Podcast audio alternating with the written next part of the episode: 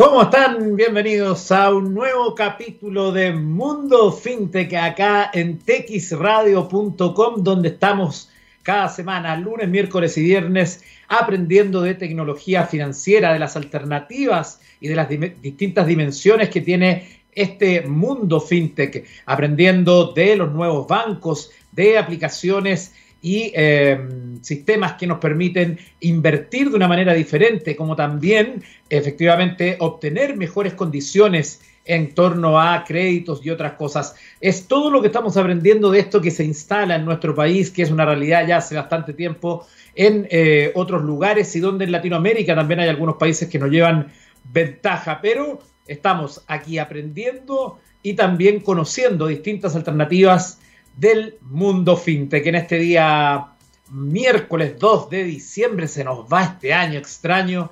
Eh, en, eh, en poco, pocos días más.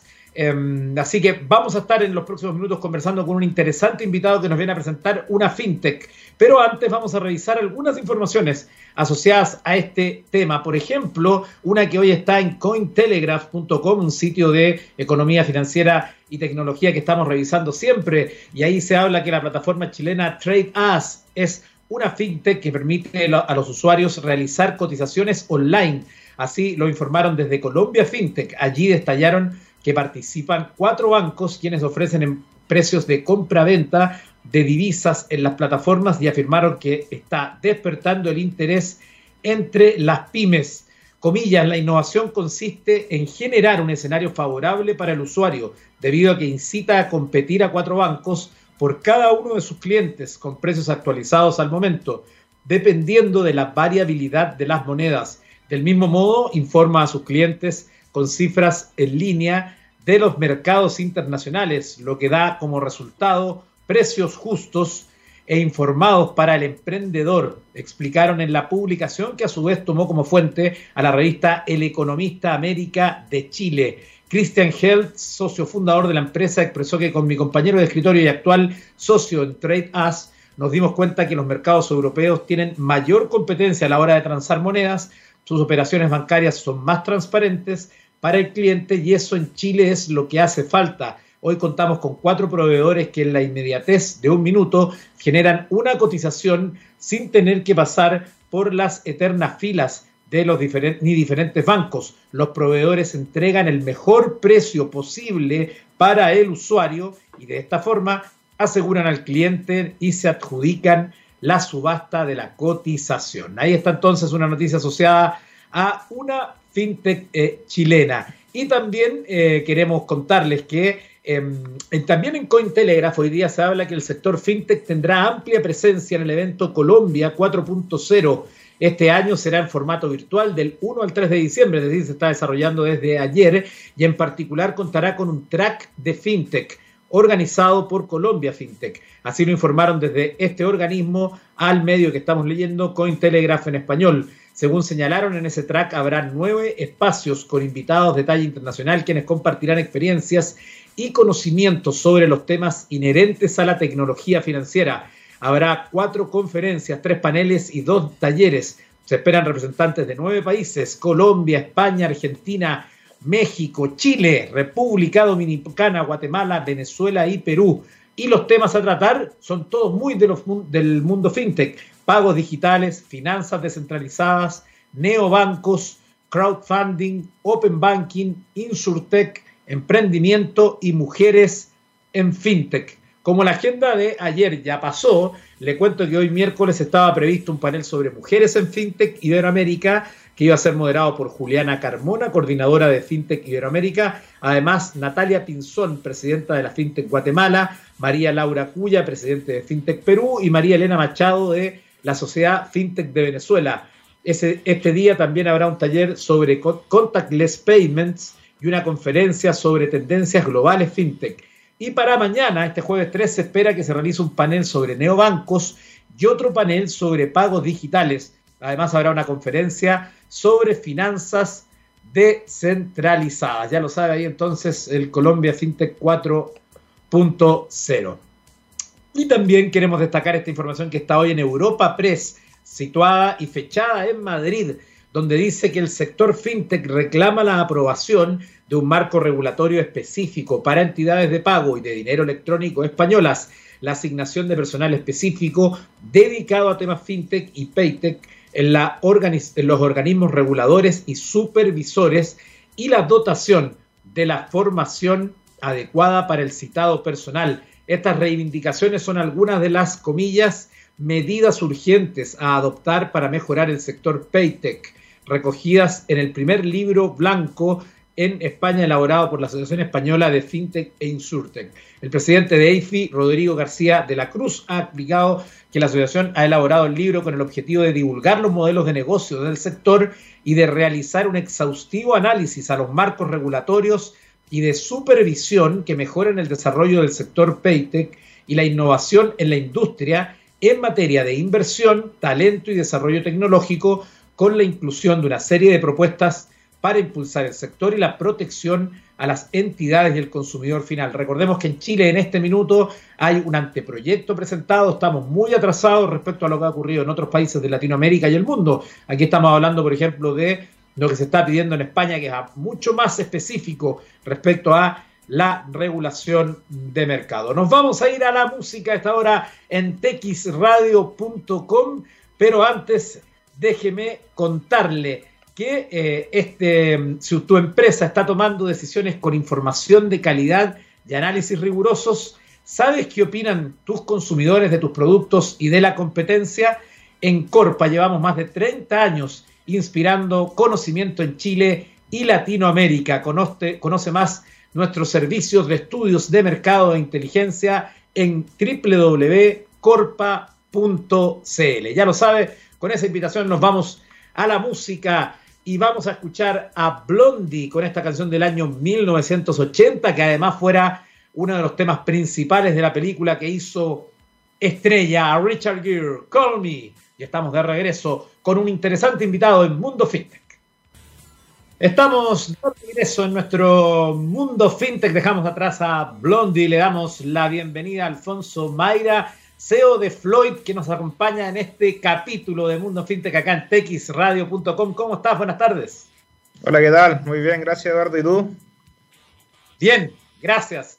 Eh, Alfonso, em, yo siempre me gusta partir eh, haciéndolos recordar, haciéndolos eh, viajar en el tiempo a nuestros invitados para que nos cuenten en qué estaban cuando emprendieron o cuando desarrollaron estas soluciones. Em, que puede ser hace mucho o hace poco, pero es relevante para la pregunta que viene después. Cuéntanos, Alfonso, ¿cómo te ocurrió y cuándo parte Floyd?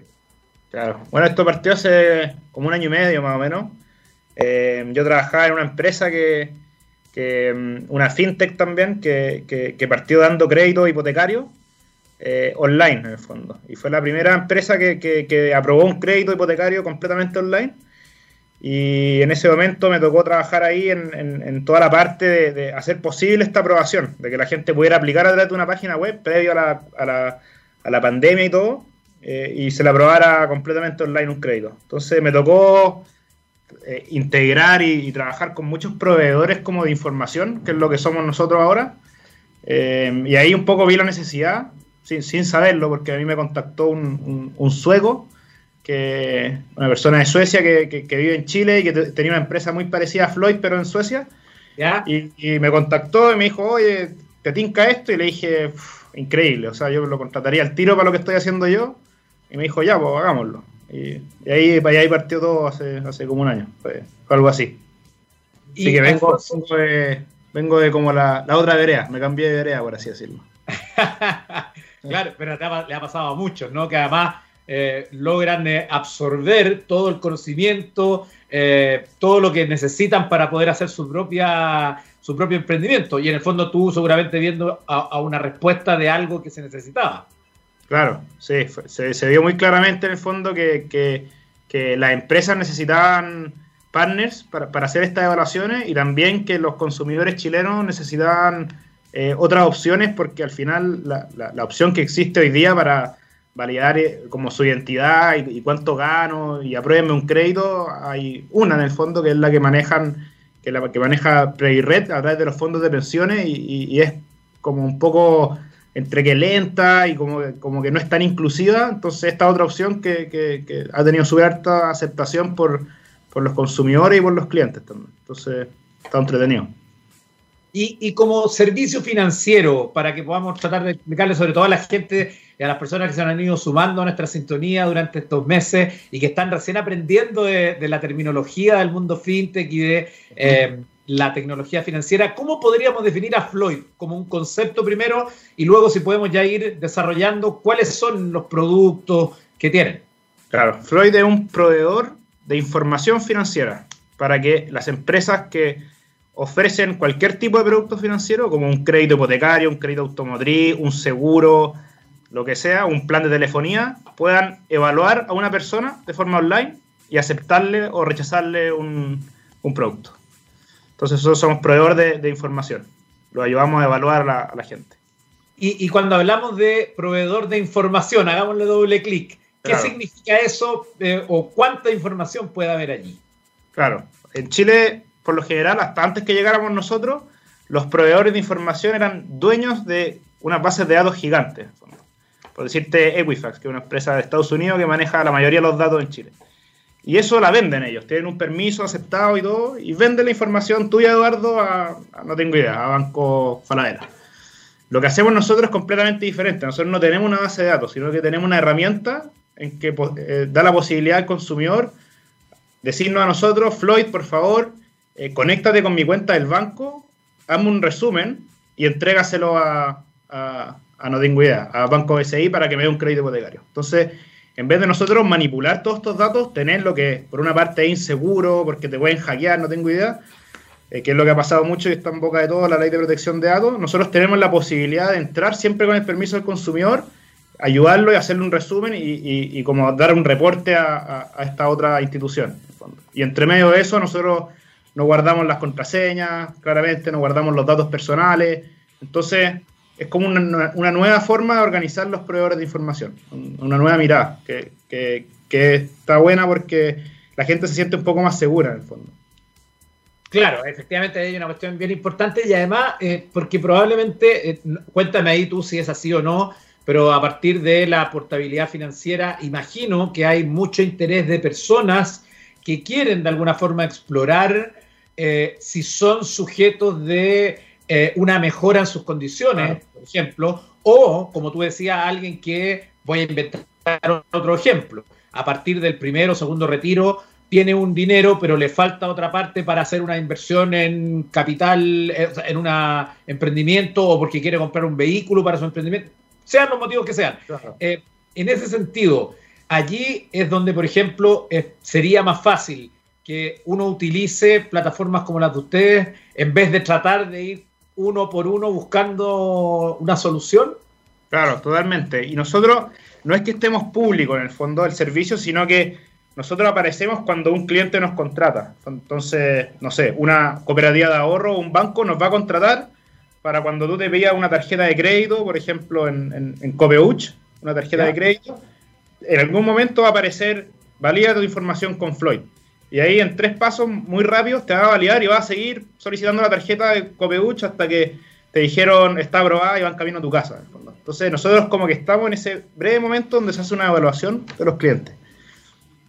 Y, en términos de tecnología, ¿cómo desarrollaron esta solución? Obviamente, como, toda, como todo eh, producto tendrá sus secretos, me imagino, pero eh, en términos de, tecnología que utilizaron, ¿cómo lo hicieron? Eh, ¿Tú con cuánta gente más estás trabajando, aparte de este amigo sueco que nos mencionaba? Sí, no, en Chile somos seis personas trabajando eh, y tenemos también parte del equipo en, Europa, entonces somos multi, multinacionales. Eh, tenemos también, estamos abriendo ahí más, más, países en Sudamérica, pero básicamente esta tecnología viene, viene de Suecia.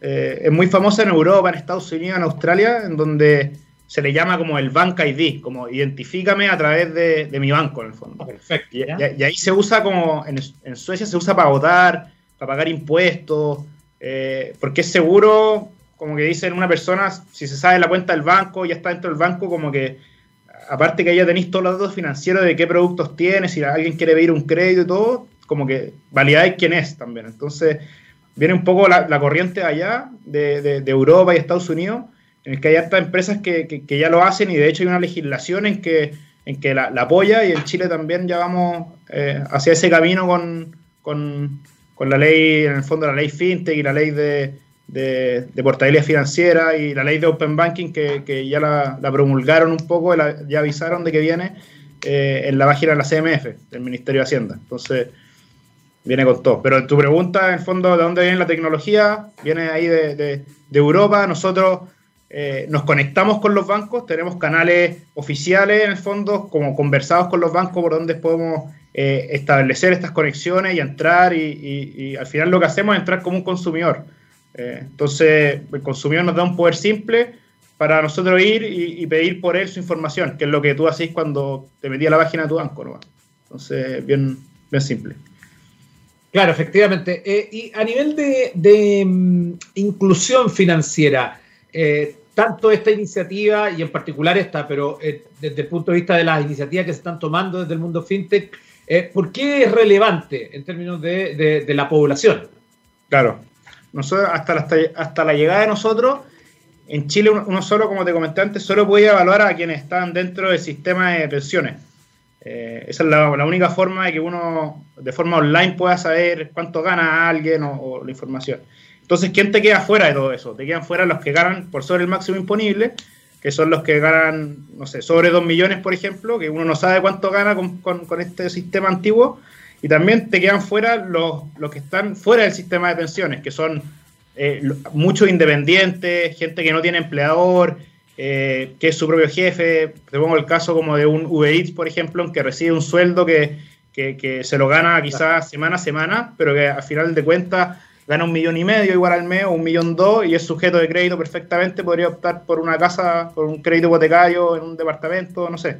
Entonces, eh, la, la, ventaja que tiene Floyd y como estamos, hemos partido y hemos tenido buenas aceptaciones, que somos como inclusivos en ese sentido, que, aceptamos a toda esta, o tenemos como la posibilidad de llegar a toda esta gente que está un poco marginada, eh, de poder pedir un producto online, y antes tenía que ir con la cartola del banco impresa y rogar para que la aprobaran el crédito, y muchas veces no era aprobado. Entonces, nosotros generalmente entramos por ahí como por los departamentos de innovación de las empresas y que nos invitan, nos dicen como al fin hay una solución de que podemos agarrar como eh, podemos ayudar al resto de los chilenos en el fondo y, evaluarlo y, ver si podemos trabajar con ellos. Perfecto, ahí estamos conociendo entonces eh, más de Floyd en este capítulo de Mundo FinTech y que vamos a hacer una pequeña pausa, vamos a ir a la música y estamos de regreso con esta conversación. Nos vamos a escuchar Fever Dog de Steel Weather y estamos de regreso en texradio.com. Estamos de regreso en este capítulo de Mundo Fintech conversando con Alfonso Mayra, CEO de Floyd. Y bueno, ya habíamos conocido cómo es el servicio, incluso respecto a la tecnología que ustedes tienen. Cuéntanos eh, también de los clientes, qué tipo de clientes tienen actualmente y cuáles pueden eh, estar potencialmente pensando para el futuro. Sí, tenemos varios tipos de, clientes. Tenemos clientes como el ámbito automotriz, en el fondo, para financiamiento de autos eh, crédito automotrices. Tenemos también la parte inmobiliaria, eh, las administradoras de propiedades y los brokers también interesados en nuestro, en nuestro servicio, porque al final uno, cuando, cuando un dueño de un departamento que va a arrendar el suyo, eh, siempre le va a interesar saber cuánto gana la persona que le va a arrendar. Entonces, esta herramienta también sirve para, para eso. Entonces, la parte inmobiliaria estamos, estamos bien potentes. Eh, y obviamente en todo tipo como de, financiamiento, un crédito hipotecario, un crédito de consumo, eh, y ahí ya aplica para, todas estas instituciones financieras que son mutuarias, eh, son cajas de compensación, cooperativas de ahorro, bancos y fintech también varias que, están ofreciendo varios tipos de crédito, como puede ser SweetPay, por ejemplo, que fue nuestro primer cliente, que, dan una especie de financiamiento en, un punto de venta, en un e-commerce, o, otros tipos así de, fintech que se dedican a, prestar plata. Perfecto. Y eh, si hay algo que tienen las empresas eh, de tecnología, las fintech, las startups, que pueden estar presentes en distintos países, ¿no? Eh, sin estar físicamente como tal. Hay, una mayor flexibilidad. ¿dónde están ustedes presentes? ¿Tienen algún plan de abrir en, otros lugares próximamente? Cuéntanos. Sí, estamos ya completamente operando en, Chile y mm, hace poco pasamos por una, ronda de inversión que nos fue bastante bien y vamos a estar abriendo oficinas en Perú y en Colombia en dos meses más, ya físicamente incluso. Ah, ya. Sí, así que va a estar muy entretenido. Tenemos algunos clientes chilenos que, que, operan también en esos países, entonces vamos a poder, eh, no sé, un, un, inmigrante quizás que, llegó a vivir a Chile, quiere pedirse un crédito pero nadie le presta, va a poder conectarse con su, con su cuenta del banco de, Perú, por ejemplo, si esa persona fuera de Perú, y acreditar que, él en Perú era un muy buen pagador y, y, en el fondo hacer las conexiones interpaíses, que, que también es un proyecto súper interesante que, vamos a empezar a, hacer funcionar desde, desde principios del próximo año. Perfecto, súper buena, súper buena iniciativa y va seguramente a caer muy bien entre el público. Em, en estos últimos minutos me gustaría también aprovechar tu expertise y ya llevas eh, tiempo en esto, primero en la empresa inicial donde estuviste, luego con este emprendimiento. Em, ¿Cómo observas el ecosistema fintech hoy? Eh, y ahí sería interesante que tú, que tienes relación y que estás presente en otros países, ¿cómo observas el escenario local y el escenario local comparado con otros lugares? Sí, sea, claro, varios de, los inversionistas de la compañía son, son, de Europa, es como un equipo mitad chileno, mitad sueco. Entonces eh, eh, es muy interesante cómo, cómo la gente de Europa como que nos da esa visión o esa experiencia como de, que, en Sudamérica vamos como 10 años un, poco atrasados de lo que está pasando allá, pero siguiendo muy bien el mismo camino. Entonces, eh, en, Chile el, Ministerio de, Hacienda y, las leyes van en pos eh, de potenciar esta, esta, esta estas leyes de portabilidad financiera, de Open Finance que se llama, eh, y de potenciar que existan este tipo de fintech que, que le vienen un poco a, mover el piso a, a, a, a los antiguos dueños de la información, eh, pero que son muy bien recibidas en, el país. Pero claro, para, que esto funcione, tiene que haber apoyo de legislación, de apoyo en legislación de ley de protección de datos, eh, apoyo en canales de cómo trabajar con los bancos, en, directrices en el fondo que sean dados por el Ministerio de Economía de cómo trabajar. Eh, pero siempre se empieza así, siempre se empieza, la fintech siempre empieza antes que la legislación. Entonces, eh, nada, muy entretenido y, súper, súper, nos hemos sentido apoyados también por, por, por, el marco como regulatorio y por el ecosistema fintech. Eh, y lo mismo está pasando en, Colombia, en Perú. de hecho, en Brasil y en México ya está está completamente como legislado, por así decirlo, y, abierto, ya está trabajando de esta forma. Eh, y en Chile yo creo que en dos años más ya también vamos a estar oficialmente trabajando así. Entonces, van a, van a, van a, ver, van a ver mucho más de, nosotros de aquí a uno o dos años. Y, justamente eh, haciendo este ejercicio de, de alguna forma, un poco de, ficción, pero desde, la, desde el conocimiento que tú tienes, cuando habla de esos dos años que se supone y esperamos ya tengamos una regulación como tal, que tengamos una autoridad además que esté definida. Eh, yo ahora mencionaba justo lo que está pasando en España, donde se está exigiendo incluso que las regulaciones sean más específicas aún y que hayan eh, personas especiales para ese, para ese sector. Em, ¿Qué crees que va a ocurrir en Chile? ¿Qué, qué cosas eh, podrían ocurrir en dos años más cuando ya tengamos una una regulación, eh, digamos, con reglas del juego más parejas, para decirlo, para todo en el servicio, en el sistema financiero. Cuando esté operativo ese marco regulatorio, eh, de todas maneras te vaya a poder cambiar de, un banco a otro y con todos tus productos financieros, con tu crédito, tu crédito hipotecario, con tu tarjeta de crédito, con todo en, un minuto, en menos de un minuto, en, cosas de segundos. Porque hoy día lo que pasó es que, claro, se dio la ley de portabilidad financiera, pero nadie, nadie le dijo a, a los bancos cómo, cómo, cómo, se va a operar en el fondo. Entonces uno ve que, que, se van a demorar, no sé, pues una solicitud se puede demorar meses en aprobarse. Eh, entonces nosotros estamos en ese como proceso de, hacer todo rápido en el fondo. Y mientras más nos ayude el marco regulatorio, eh, más usados vamos a hacer, pero lo bueno es que ya estamos siendo usados porque hay una necesidad de mercado. Entonces, hay que, uno ya lo empieza a ver en las fintech. En el fondo, eh, SweetPay ha aprobado crédito en 8 segundos con nosotros. Pero sería lindo que, que los bancos pudieran decir lo mismo y que una persona se pudiera cambiar de un banco a otro en, en, 8 segundos también. de, alguna manera ahí, en ese sentido, la portabilidad financiera es media mentirosa al, no incluir, al no incluir al sector fintech, porque probablemente si lo hubiese incluido inicialmente, eh, lo que ocurriría es que los bancos estarían en otra postura, porque sabrían que la competencia sí que sería muy grande y probablemente estarían perdiendo muchos clientes, eh, algo que en este más status quo, donde todos son parte de la misma torta, eh, no les conviene. Claro, exactamente. Entonces, pero vamos hacia allá, eso es lo bueno, que los consumidores en el fondo se dan cuenta, la prensa igual fue dura con, con, con, la ley de portabilidad financiera, en que tiene que ser más eficiente, más rápida, pero, pero es cosa de tiempo, en el fondo, en un, en un año más eh, eh, esto va a suceder y, lo bueno es que nosotros también estamos como preparados con, con una visión de que, de que cuando, cuando hay una regulación dura, nosotros siempre vamos a estar eh, al estándar de, de, eso. Entonces ya estamos desde ahora operando así. Sabemos un poco cómo, cómo, cómo, va a ser porque estamos mirando constantemente a los países de afuera que ya lo tienen implementado. entonces, nada, hay que esperar a que, a que a que se siga desarrollando.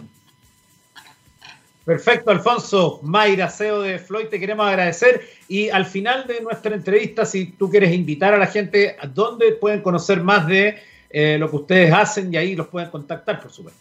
Sí, en, las redes sociales, en, Instagram, lo llamamos Somos Floyd. En, bueno, en LinkedIn y en nuestra página www.floyd.cl y prontamente también hay sorpresas sobre eh, otros países y, demás. Perfecto, muchas gracias por este contacto, que les vaya súper en lo que viene a ustedes y a todos los que están aportando a este nuevo ecosistema financiero. Muchas gracias. Chao, Eduardo. Chao, que estés bien.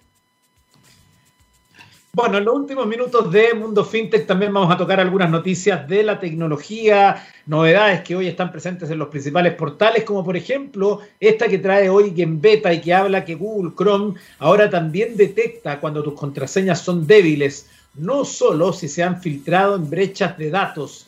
Hace un tiempo que Google lanzó su extensión Password Checkup para comprobar la seguridad de nuestras contraseñas, verificando si alguna vez han sido expuestas en una brecha de datos. No mucho después la empresa decidió integrar esa función dentro del mismo Chrome para que el navegador nos dijera cuándo nuestras credenciales fuesen inseguras. Ahora lo han llevado un poco más lejos y no el navegador y, no el navegador no solo advertirá si la contraseña ha sido comprometida, sino también cuán débil es. Esta nueva función ya puede probarse en Chrome Canary activando el siguiente flag, flag y sale ahí entonces eh, cómo hacerlo.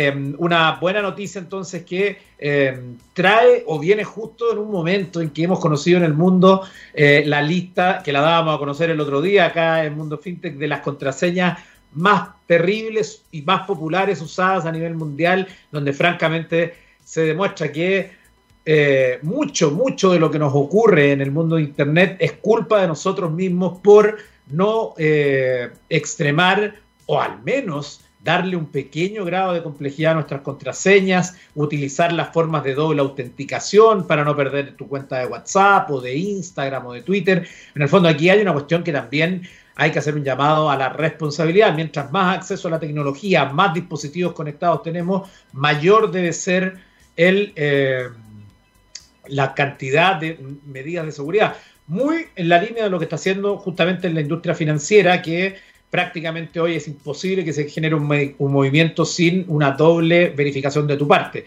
Así que es una noticia interesante también, pero que requiere, insisto, de la buena voluntad de las personas. Eh, vamos a hablar de cosas curiosas también en los últimos minutos. Eh, esta es una noticia que viene más del mundo de la ciencia, porque un estudio revela que hay seis tipos de personas según sus horas de actividad. Vamos a ver si usted se identifica con alguno de ellos. En esta nota que trae hoy Gizmodo, dice que los cronotipos son la manifestación física y psicológica de nuestros ritmos circadianos. Nuestro reloj interno hace que el organismo responda de diferentes maneras en funciones de los ciclos de luz y oscuridad. Sin embargo, no todo es blanco y negro y hay personas completamente diurnas, ni hay personas completamente diurnas o completamente nocturnas, que es lo que por general uno hace esa definición. Eh, ¿Tú eres madrugador o, eres trasnochador? Esa, como es blanco y negro, tiene muchos grises al medio. Y en este estudio justamente fue lo que se logró o se trataba de demostrar. Y aquí están los seis cronotipos. Atención, a ver por cuál se anotan ustedes. El primero es matinal, activo por la mañana y decreciente a lo largo del día. Luego está el vespertino, exactamente al revés. Comienza la mañana sin energía, pero la va recuperando a medida que avanza el día, llegando a un máximo en la noche. El hiperactivo mantiene un alto nivel de actividad durante todo el día. Diurno soñoliento o somnoliento en, en nuestro español latino. Comienza activo, pero su cronotipo decae rápidamente a mediodía. A partir de ahí se recupera hasta un nuevo pic nocturno. Diurno, el inverso del anterior. Su máxima actividad es en horas centrales del día. Y moderadamente activo baja actividad a lo largo de todo el día. O sea, relativamente, digamos, flojo, ¿no? En, buen español. Eh, esos son los seis cronotipos que usted puede visitar hoy día en gizmodo.com. Igual yo lo voy a tuitear en mi cuenta edu-castillo para que pueda compartirlo y proponer charlas interesantes con sus amigos, los grupos de WhatsApp y generar ahí unas lindas tertulias eh, en esta jornada. Bueno, vamos a revisar también otra información me parece también relevante y curiosa que viene hoy en Infobae. Recordemos que estamos en el momento en que todos hacen resúmenes del año. Es una cuestión que es como un mal de la industria tecnológica que se cierra siempre al inicio de diciembre, como que el resto del mes no importa. Eh, los resúmenes de noticias se empiezan a hacer por estos días, los resúmenes de Google y de YouTube de lo que más se vio y se buscó durante este año. Lo, Spotify lanzó hoy día, es trending topic, de hecho, mi año en Spotify, como que primera semana de diciembre y buenas noches los pastores y no, no, no importa más el resto del año. Bueno, la revista Time ha lanzado los 100 mejores inventos del 2020. Es una noticia que eh, trae cosas de distintos lugares. Por ejemplo, desde la accesibilidad, el número uno es para el kit adaptativo de gaming Logitech, que entonces viene descrito allí como em, este control adaptativo que junto con la Xbox eh, se trata de una colección de botones y disparadores pensados para facilitar el juego a personas con dificultades de motricidad. El kit vale 99 dólares e integra 10 botones, dos gatillos y ganchos, almohadillas, bucles y otros equipos variados que le permiten personalizar aún más los controles. Otro es Lucy, un accesorio de silla eléctrica para monitorear el entorno. Eh, dice entonces que este accesorio de esta silla eléctrica usa sensores y que mientras el usuario conduce su silla con un joystick, Lucy recopila datos que determinan caminos seguros y modifica las respuestas de la silla en función de las circunstancias. También está una solución auditiva de contacto AirLens que em, es, eh, en vez de un amplificador, es una pequeña lente que se ubica junto al tímpano, un micrófono ubicado en el procesador que se coloca sobre la oreja del dispositivo capta los sonidos que un algoritmo convierte en vibraciones que luego se transmiten al tímpano. Mire qué increíble inclusividad y es siempre la mejor cara de la tecnología. También tenemos este encaje protésico Martin Bionics, que señala que reemplaza los accesorios de plástico moldeados de las prótesis más estándar para ofrecer mejor confort. Estos encajes incluyen un juego personalizado de correas que se pueden ajustar con facilidad para proporcionar comodidad. El 5 es Moxie, se trata de un robot diseñado para ayudar a, imponer, a impulsar las habilidades sociales, emocionales y cognitivas de niños entre 5 y 10 años. El robot le sugiere actividades o misiones lúdicas pensadas para estimular los vínculos con sus hermanos, compañeros y adultos a cargo. Be Wise es una colmena inteligente. Se trata entonces de una colmena impulsada por inteligencia artificial Bee Home podría albergar 2 millones de abejas y es capaz de monitorearlas las 24 horas del día. El sistema inteligente ofrece respuestas en función de las dificultades que detecta como cambios de temperatura o presencia de parásitos. Por ejemplo, esta tecnología permite reducir la tasa de mortalidad de las colonias, así como contribuir a mejorar la producción de miel según sus em, creadores. Otra es Trajectory, una guía sobre ensayos del cáncer. Se basa en un sistema también de inteligencia artificial que lee grandes volúmenes de datos y selecciona lo que es realmente relevante para la consulta realizada. Así ayuda al usuario a encontrar información sobre ensayos clínicos donde están aplicando tratamientos para el tipo de cáncer que padece. El usuario ingresa el tipo de cáncer, completa un cuestionario y luego recibe un listado de ensayos personalizados. Brainbox AI es también un eh, sistema que utiliza tecnología de inteligencia artificial pensado para optimizar el consumo energético en los edificios. Emplea aprendizaje profundo, computación basada en la nube y un proceso personalizado que optimiza de manera autónoma los sistemas de control, de calefacción, ventilación, aire acondicionado para lograr el máximo impacto en el consumo de energía y por ende también en el consumo de energía del planeta.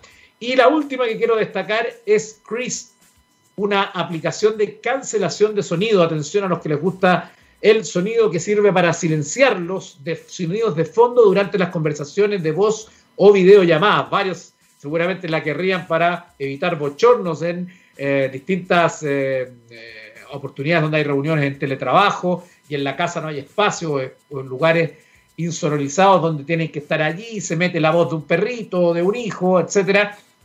Bueno, ella se basa en algoritmos de aprendizaje automático capaces de diferenciar entre el sonido de la voz de los usuarios y los ruidos molestos de fondo. Esas son una de las 100, le leí 9 en Infobae, también voy a publicar el link en mi cuenta de Twitter. Van a estar entonces los 100 inventos del año para eh, la revista Time, muchos de ellos pensados en mejorar nuestra calidad de vida. Con esa información yo llego al final de nuestro capítulo de hoy de Mundo FinTech y nos vamos a despedir con una canción. Yo creo que don Gabriel Cederes elige estas canciones para mí porque sabe que yo soy un, eh, ¿cómo decirlo?, un nostálgico de los 80 y de los 90 con mis acá millennials 45 años casi cumplidos. Nos vamos a ir a escuchar una canción además que fue el primer número uno de los Guns N' Roses en el Billboard Hot 100. Yo le agrego un dato además. Justo la semana anterior el número uno era Monkey con George Michael y esta semana comenzaba entonces eh, eh, Sweet Child of Mine, dos semanas en el número uno, además una canción que se convertiría luego en la primera de los 80 en llegar a los mil millones de visitas en YouTube, algo que consiguieron el año 2019. Con los grandes de Guns N' Roses nos despedimos hasta el día viernes acá en Mundo FinTech para seguir aprendiendo y conociendo más de tecnología financiera. Siga la sintonía de texradio.com.